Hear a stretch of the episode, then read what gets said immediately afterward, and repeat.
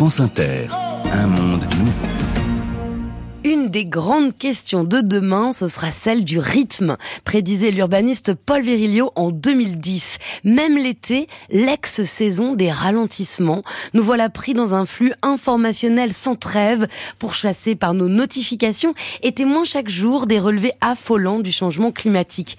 Il devient alors urgent de trouver des contre-rythmes. C'est votre théorie, Alyosha Val-Lasovski. Bonjour. Bonjour. Vous êtes docteur en philosophie et batteur. Vous étiez particulièrement prédisposé à repenser ces questions de rythme. Oui, merci. Alors effectivement, si on distingue un peu monde ancien et monde nouveau, moi je dirais rapidement trois choses. C'est-à-dire que hier, les rythmes mécaniques ont conduit à l'aliénation, c'était l'ère de l'industrialisation. Et aujourd'hui, les rythmes numériques conduisent à la saturation. Vous l'avez dit, c'est l'époque de la Netflixisation.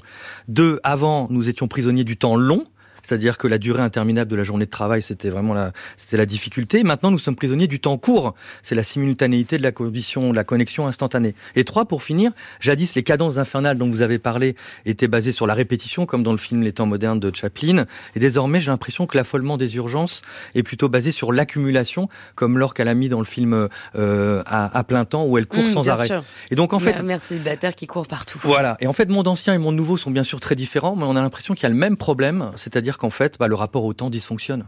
L'homo rhythmicus, euh, c'est euh, une sorte d'espèce du 21e siècle ou, euh, ou est-ce qu'on peut parler de lui donc justement dans le temps long bah, J'ai l'impression que oui, l'homo rhythmicus, c'est les femmes et les hommes d'aujourd'hui qui sont confrontés justement à cette recherche dont il faudrait effectivement trouver peut-être des solutions, c'est-à-dire comment essayer de, de varier son propre rythme pour essayer de l'adapter à son tempo intérieur et trouver des manières en fait nouvelles de, bah, de vivre le temps, de vivre le tempo, euh, sur des questions qui peuvent être très très diverses. Euh, le rythme alimentaire, est-ce qu'on mange vite ou trop lentement euh, Le rythme le du rythme corps. scolaire, tiens, vous en pensez quoi 8h, 18h Ah ben ça c'est une très bonne question parce que toute pédagogie est basée de toute façon sur le rythme. Et il y a le rythme du jour et de la nuit. Et pour les enfants, euh, bah écoutez, ça, ça, ça, va ça va compliquer beaucoup de choses à mon avis parce que on parlait tout à l'heure de saturation, la concentration, l'effort, la manière de justement de pouvoir être adapté à un rythme commun parce que c'est pas voilà chaque enfant arrive avec son propre rythme le matin et il va devoir s'adapter à une classe où euh, en fait on travaille sur un rythme euh, collectif.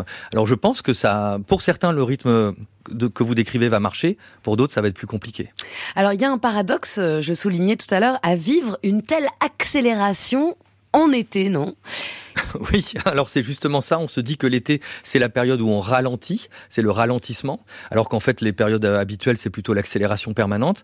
Et alors, l'été qui ne ralentit pas, ça veut dire que comment on va faire? Donc, il n'y a plus d'alternance, il n'y a plus d'alternative. Et si on est dans une accélération, dans une montée permanente en, musique, en, batteur que je suis, ça serait une sorte de crescendo, d'accélérendo permanent. Jusqu'où on va, il n'y a plus de limite. Et justement, vous essayez en tout cas d'anticiper euh, cette accélération infernale avec un livre qui a été publié au printemps, donc vous saviez que ça nous pendait au nez. Alyosha Lasovski, ça s'appelle À chacun son rythme aux éditions Le Pommier. Et c'est une sorte de manuel de résistance rythmique avec deux leviers d'action, le contre-rythme et le rythme relation. Définition rapide. Alors effectivement, ce qui est intéressant, c'est que si on veut sortir de cette cadence infernale, moi j'utilise l'expression l'enfer c'est les rythmes pour reprendre la phrase du personnage de Garcin oui. dans, dans Huis clos. Je pense que c'était c'était d'Augure exactement. Mais alors justement, est-ce qu'il faut absolument euh, refuser tout rythme? Et je, je trouve qu'il y a des personnages de la pop culture qui peuvent être intéressants à rappeler. Par exemple, vous prenez Jeff Lebowski dans le film des frères Cohen. Le Big Lebowski. Voilà. Vous prenez euh, Joey Tribbiani dans Friends et vous prenez après vous prenez Charlie Harper incarné par Charlie Sheen dans, dans la série. Tous ces personnages, en fait, voilà, se retirent totalement et vivent sur une sorte de rythme amorphe. Il n'y a plus de rythme. C'est-à-dire vraiment, ils sont tellement cool, tellement flegmes que qu'il n'y a plus d'activité du tout. C'est pas possible. Ce qu'il faut, c'est trouver des contre-rythmes, c'est-à-dire des rythmes qui nous construisent plutôt que des rythmes qui, qui sont imposés et qu'on peut vivre de manière très très difficile. Et le rythme relation, c'est justement, ne, ne, faisons pas forcément comme Charlie Harper, il faut trouver des relations avec les autres parce que trouver son propre rythme, c'est trouver aussi une connexion avec celui des, celui des autres. C'est là où il y a une double philosophie chez vous qui peut aussi être politique, c'est-à-dire une sorte de mise en rythme, des rythmes individuels dans un rythme collectif. Mais c'est très difficile de se connecter à ces rythmes et à celui que chacun en lui.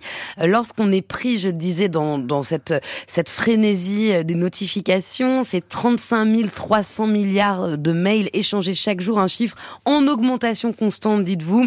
Le smartphone qui est consulté en moyenne toutes les 12 minutes, la rafale, euh, donc, euh, de petits clignotis, clignotas sur le téléphone, le micro-travail, tiens, dans les temps d'intervalle, comme les transports par exemple.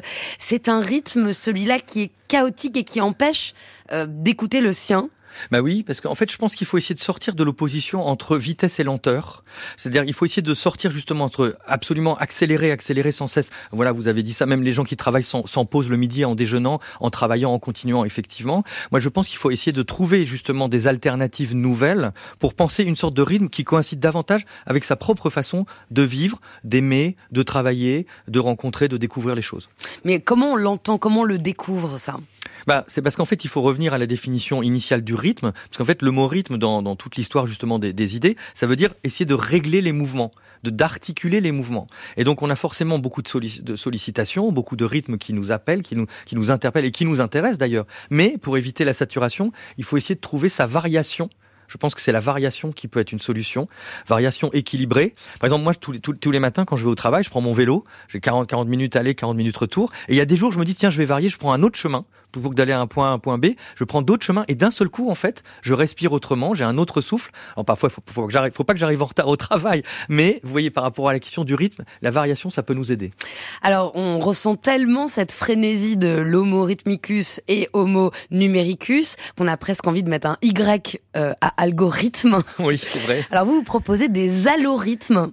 Ben oui, c'est-à-dire euh, voilà, c'est-à-dire c'est l'idée d'autres rythmes et de trouver euh, une forme d'altérité à soi, parce que le, le problème et c'est pour ça que, que, que, si on reste en permanence dans, dans, le même rythme, on ne se rend pas compte. En fait, le problème c'est qu'il faut un peu sortir du rythme à soi, parce que on ne se rend compte du rythme qui nous pèse et qui peut nous emmener euh, vers le stress, l'anxiété, euh, la saturation, etc. Vous voyez, euh, c'est seulement quand on arrive à prendre un peu de recul sur les rythmes qui sont toujours les nôtres en permanence, 24 heures sur 24, qu'on se dit voilà, on a besoin besoin d'autre chose. Donc là, le rythme, c'est autre chose, un autre rythme. Alors, il y a un grand penseur de l'accélération, c'est le sociologue allemand Hartmut Rosa. Vous parlez de lui dans votre livre, sa voix de la résonance qui invite chacun à se laisser submerger par des mouvements vibrants, parler de vibrations et féconds pour sortir de l'aliénation rythmique.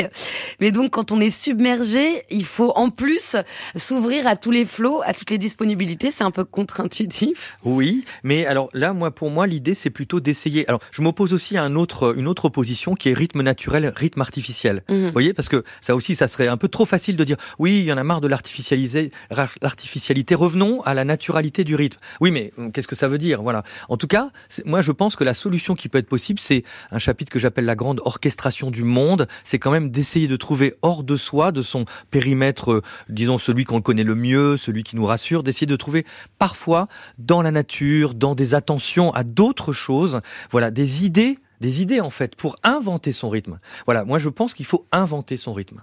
Il y a évidemment une application politique également, euh, c'est-à-dire quand on regarde l'organisation politique par le prisme du rythme, euh, on peut définir euh, peut-être une nouvelle écologie, ou en tout cas peut-être avoir une approche qui va sortir des pensées schématisées. Dans les fausses oppositions, on peut aussi dire qu'il y a un besoin de, de, poésie, donc de changement de rythme, et qui se fait sentir bah, précisément sur les réseaux sociaux. TikTok Poetry, c'est un hashtag qui cumule plus de 66 milliards de vues.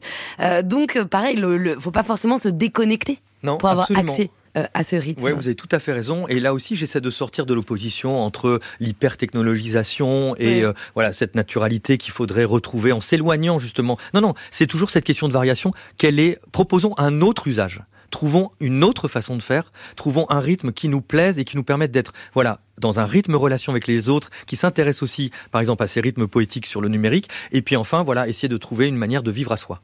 Merci à ce batteur et philosophe que vous êtes, Alyosha Val de Lassovski. Je rappelle que vous avez publié donc deux ouvrages très récemment. À chacun son rythme, petite philosophie du temps à j'accélère chez Le Pommier et imaginaire et politique de la créolisation autour d'Édouard Glissant et nous aux éditions de l'Aube.